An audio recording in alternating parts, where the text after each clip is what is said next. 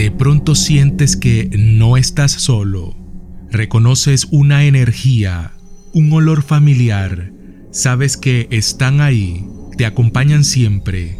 Aunque ya no están en este plano físico de los vivos, nuestros amigos y familiares, después de morir estarán a nuestro lado, sanando cualquier pendiente hasta que puedan reencarnar. Pero hay presencias que no son amigables. Algo malo ocurrió en vida.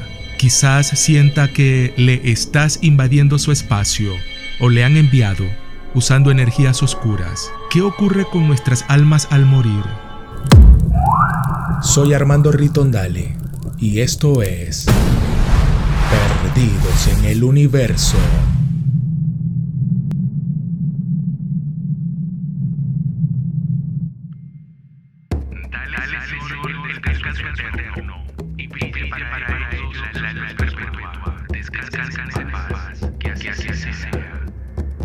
Este es el fragmento de un rezo católico cristiano para despedir a aquellos que abandonan el mundo de los vivos. Se cree que reunirse para despedir a aquellos que físicamente no estarán y orar por su alma le ayudará a llegar más rápido al cielo o a donde sea la voluntad del Creador. Quienes han experimentado una SM, experiencia cercana a la muerte, aseguran que la muerte en sí no existe. Existe un algo más allá al morir nuestro cuerpo físico, y de esto hemos hablado en anteriores videos, entendiendo que nuestras almas regresan a ocupar cuerpos físicos para seguir nuestro proceso evolutivo.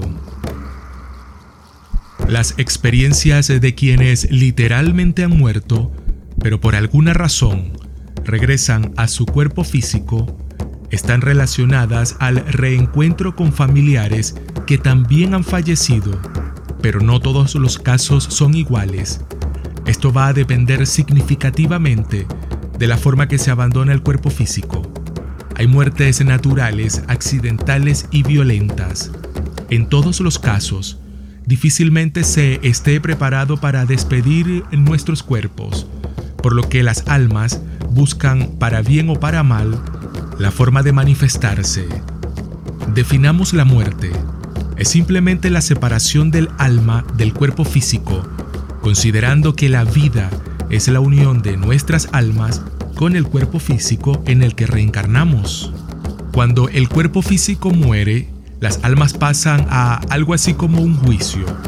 Se le ha generalizado llamándole algo así como el purgatorio, vendría siendo un plano no físico, más bien astral o energético, en el que las almas pueden interactuar de alguna forma con el plano físico terrenal. Todos tenemos las capacidades de percibir, no todos prestan atención a las señales. Se manifiestan mediante olores y que la energía en sí puede transmitir sensación de nostalgia.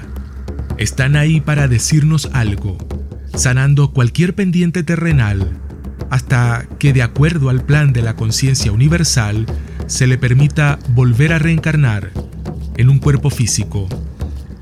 Y es que no puede ser inmediato. Algunos quedan esperando a que otros también abandonen el cuerpo físico para reencontrarse en otras vidas, porque tienen un plan en conjunto de evolución.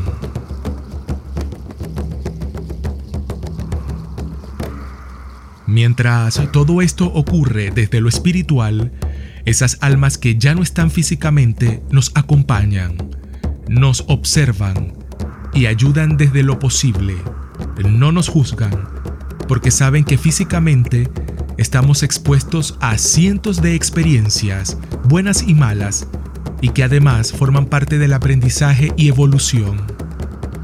Las almas que abandonan el plano físico terrenal de manera violenta o brusca podrían atravesar por un proceso más complejo. En algunos casos, se aferran al plano físico por pendientes. Estas almas se tornarían problemáticas o violentas. Es común saber historias o cuentos de apariciones en lugares donde hubo un accidente, de personas asesinadas, incluso cuando por voluntad propia recurren al suicidio.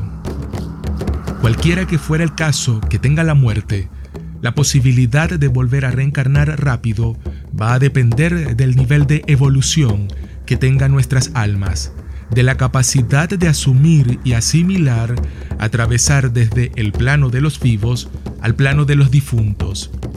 Existen almas destinadas a permanecer mucho tiempo en el llamado purgatorio. Estas serían, por ejemplo, esas almas cuyas muertes son violentas, que cuando se percatan de que han muerto, se vuelven vengativas y solo buscan hacer el mal. Es el mismo caso de las personas que se suicidan, manifiestan su inconformidad al plano terrenal con odio y venganza, aunque no todos los casos. Reciben también el nombre de almas en pena o ánimas del purgatorio. Desde el plano físico se les puede ayudar a aliviar los pendientes o complicarles significativamente.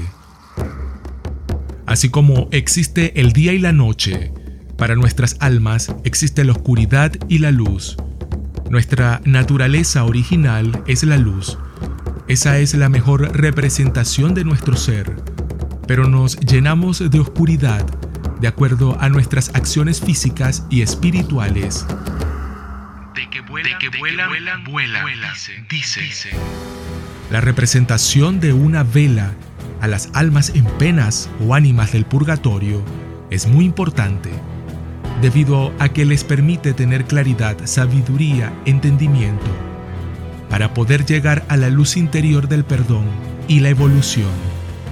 Todas las ánimas del purgatorio deben atravesar por el mismo proceso para luego reencarnar, pero esa luz les ayuda a superar mucho más rápido sus pendientes. Pero atención aquí, así como muchos ofrecen una vela por la evolución de las ánimas del purgatorio, hay quienes ofrecen velas, y en algunos casos muchas velas, a ánimas que se encuentran en el purgatorio a cambio de favores. Estos favores van desde atormentar a otras personas en el plano físico, separar a parejas, llevar enfermedades y cientos de cosas las almas que pactan con personas a cambio de velas, en la medida que obtienen luz, según el grado de maldad física al que se llega, por el contrario, se van quedando solos en la oscuridad. Por esta razón hay casas, hospitales, colegios, parques, en general, espacios con energías desagradables, fáciles de percibir. Hay personas que van a los cementerios y se llevan tierra de tumbas o extraen pertenencias de difuntos, les ofrecen luz a cambio de favores. El punto es que se entiende el purgatorio como el limbo, un estado de mucha confusión para las almas. Lo que más desean seguramente es salir de ahí.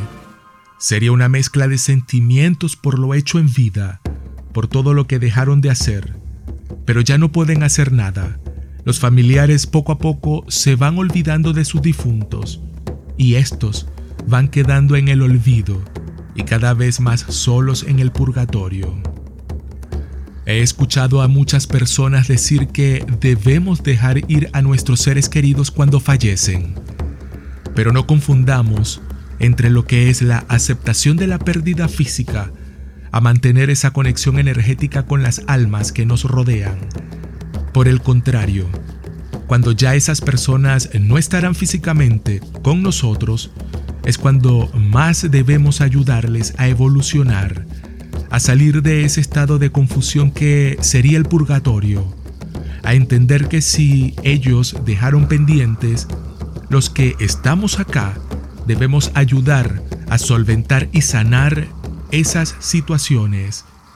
No los anclamos al plano físico, les ayudamos más bien a desprenderse, dejándoles saber que todo estará bien, que aquí vamos a resolver y a solucionar todo, y que seguramente será maravilloso reencontrarse en otra vida.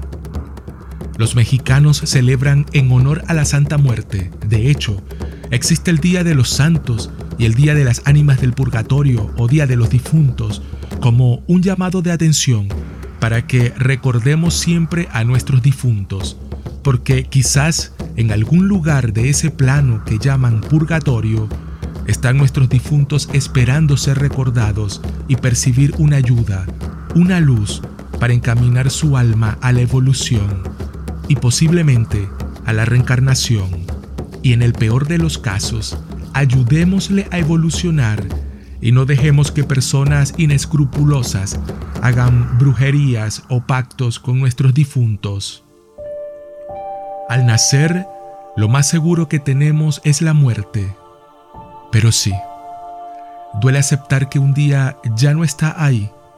Él o ella debe estar en el limbo o donde sea que esté y quedamos aquí, quizás tan perdidos o desorientados. Estar tan lejos, por ejemplo, y saber que no verás más a alguien. Y peor, no te despediste en este plano físico. No tiene que ser la muerte un hecho trágico por el contrario, forma parte de nuestra evolución, pero cuesta aceptarlo. Celebremos esta reencarnación, habernos encontrado. Abracemos a nuestros seres queridos y si están lejos, hagámosles saber usando la tecnología lo mucho que nos encanta haber coincidido en esta vida y si es lo mejor para nuestra evolución, que nos volvamos a reencontrar, hasta volvernos a ver. Desde lo físico o desde lo espiritual, evolucionemos todos juntos. En la medida que conozcamos nuestro ser, dejaremos de estar tan perdidos en el universo. Y recordemos que se supone que ya fuimos, ya vinimos y estamos en camino. Gracias a todas las personas que se siguen sumando a nuestro canal.